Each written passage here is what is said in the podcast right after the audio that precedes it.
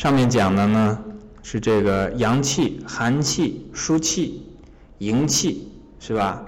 接下来讲的是什么呢？讲完了气之后呢，讲破汗。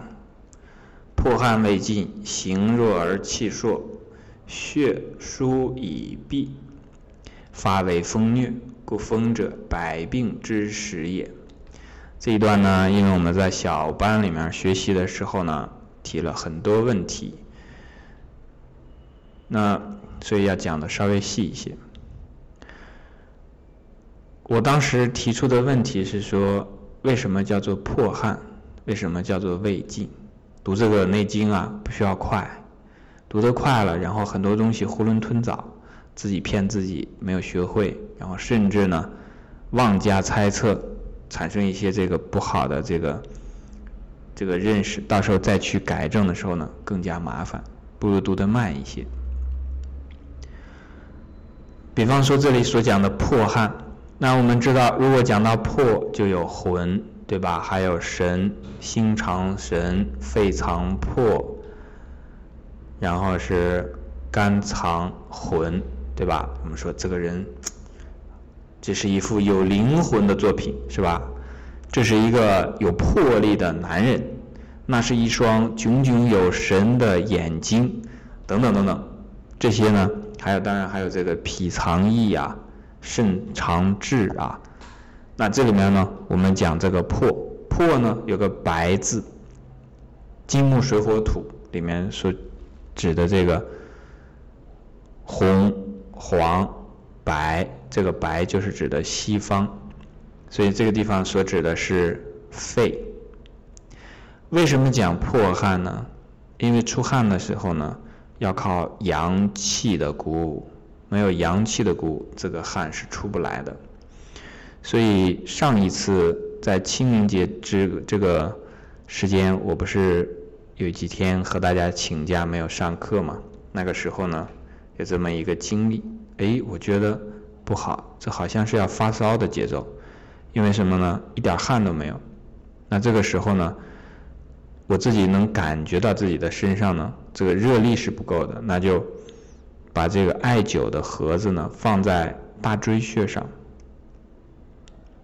给它来鼓舞，那放在大椎上，它很快就从风池，然后再到额前，慢慢出了汗，我就知道这个烧就发不起来了。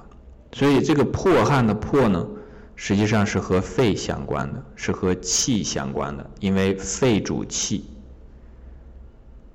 所有的人体的宗气啊，都是由气这个肺来掌管的。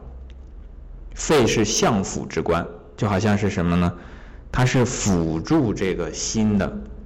那我们如果这个时候引入西医的概念的话，就是什么呢？心肺交换。所有的身体当中的气体、氧气的进入，都是由肺叶来进行交换之后，输送到心房、心室当中。那么在静脉当中积累了大量的这个二氧化碳呢，呼出之后呢，呼出的这个途径呢，也是通过心肺的交换。那就说肺呢，每一次把空气吸入，然后把氧气和血液进行交换之后，把这个气血混合的富含有这个氧气的气体呢，输送到心脏，心脏呢就开始搏动，那么。把这个富含氧气的血液呢，通过这个动脉系统输送到全身，从上到下，上面的这个颈动脉一直上脑，下面的这个股动脉到腿，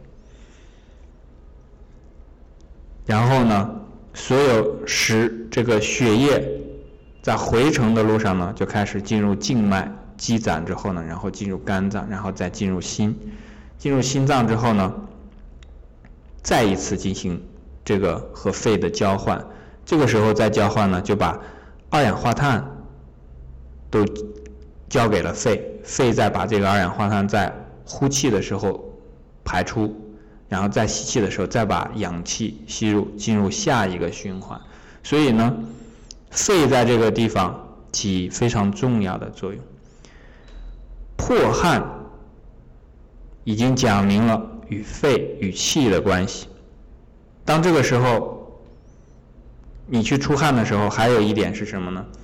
我们看这个破啊，它有魄力的含义在，有逼迫的含义在，就好像说我们忽然今天这个或者讲明天吧，早上起来以后，嗯，来了这个镜头，然后就要去在这个田地里面去干活，或者是去球场上去这个这个潇洒一下。这个时候呢，有自己的一个魄力，也就是说主观的意志在。这时候这种出汗呢，它是有一个有始有终的，它是有一个完整过程的。如果你在这个汗正在出的很厉害的时候，尤其是什么呢？在你的主观意志的驱动下，比方说我们看到很多病例是讲啊，这个干了很大干农活干了很大一阵子，很卖力，出了非常多的汗，忽然觉得太热了。这个忽然吃了一个什么很凉的东西，或者是洗了一个冷水澡，或者是被这个大雨给浇了之后呢，这个人就会有问题。这个讲的就是破汗未尽，后面就讲到了形弱而气硕。为什么会形弱？因为你如果是在自己主动的。去进行这种劳作或者努力的时候，你的形体一定处于一种输出的状态。输出之后呢，它本来应该有一个破汗开始往出走，然后把汗出完之后，汗落了以后停下来，然后再补充以后，然后才能复原这么一个过程。可是呢，在前面的破汗未尽之后，如果是受了凉，受了这个。雨或者是这个冷水的，或者是很冰冷食物的刺激之后呢，这个破汗未尽，那这个人就生病了。如果生病之后呢，第一件事情就是他的胃气开始不足了。什么叫胃气不足啊？就不饥饿，不想吃东西。人生病以后，无论是什么样的这个伤，什么样的毛病，第一件事情就是不想吃东西。一旦人在生病的这个。靠后的阶段开始吃东西了，有了胃口了，这个病基本上就开始向好了。所以这个地方会有一个形弱，那气数就非常好好理解了，因为本身它就是和气和肺相关的。那么你在这个时候，如果是破汗这个过程没有完成之后呢，那么你把它中道强制的给停止了之后呢？首先影响的就是气，这个气数啊，我们看像一个星星在天上闪烁，就是时有时无，时大时小，时明时暗这么一个状态。这个气呢就不匀了。我们讲这个通俗的话来讲，就是气就喘不匀了。为什么喘不匀？因为原先的那个正常的这个规律状态被破坏掉了。好，这就讲到了学书已毕。学书已毕，刚才我们提到了帐篷的门户。对应的就是臭里的，就是这个皮毛的这个帐篷的这个帆布上的纹理。这个学书已毕呢，就好像说交通道路上啊，这个城门也好，还是道路也好，学啊就是指的这个学位，或者是我们用这个门户来比较。书呢，就是指的它所行进的这个通路。路上和这个门户的这个关闭呢，情形是不一样的。如果是门户关了，那么在里边还是可以走动的。这个时候叫什么？叫做风。一个气不去它该去的地方，阳气也好，阴气也好，不去它该去的地方，尤其是阳气、营卫之这个胃气，如果它出不去。它去不了它该去的地方，发不了汗，那这时候它就会在这个内部瞎打转，就好像说一支部队，有的时候古代的时候，一支部队到了城外不许进城驻扎，为什么？这些当兵的都是身强力壮，精神非常的充，精力非常的充沛，你给他放到这个城池以内，如果是这个没有非常好的约束管理的话，他在城城里面就会闹事儿，所以呢，都在城外驻扎。那如果是这个阳气该出的没出去，该进的没进来，这个时候，它就会变成一个在里面乱动的气。我们讲风是风的特点是什么？风的这个根本的地方就是叫做气动不行，它是在走，它也没错，但是呢，它走了半天它不行。如果是行气呢，就是属于说该南该往南走，该往北走就走了，但是它在这儿一直动，但是它又不走，这是一种什么风啊？旋风，或者我们平常见到的。一个部队本来你应该出城列队是吧？进城驻扎，但是呢，他现在没有这样。他出城呢，走了半道他拐弯了，他又拐到这个老百姓居住的地方了，然后又转回来了，一直在这转圈儿。那这样的话，他转过来转过去呢，就会产生这种风。如果是产生了风之后呢，像这种情况下，血书已闭产生的风呢？我们看到的基本上都是一些皮肤病，什么这种牛皮癣啊，然后什么这种痤疮啊等等，就是在皮肤下面，然后很快就冒出来的这种，它和那种什么大的那个漏疮啊，就是有时候烂了会烂很大的坑的那种不一样，它都是一些小的疹子，这么这这一类的，就都是一些或者是皮就。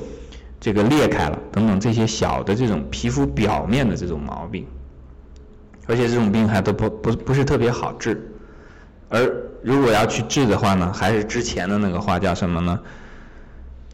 血行风自息，你要把营养过来。这个时候呢，往往就是说什么，士兵太多了，这个阳气太多了，管理的警察太多了，但是让他管理的。能够被他管理的这个营气啊太少了，你这个时候把血补足了，使这个街道上面都充满了正气的、正义的这个东西，那这个自然而然这个风也就停了。就好像是什么呢？如果一个时代啊，像以前的时候，这个穷兵黩武的时候，这个当兵的太多了。老百姓种田的人太少了，这个时候这个社会也会乱。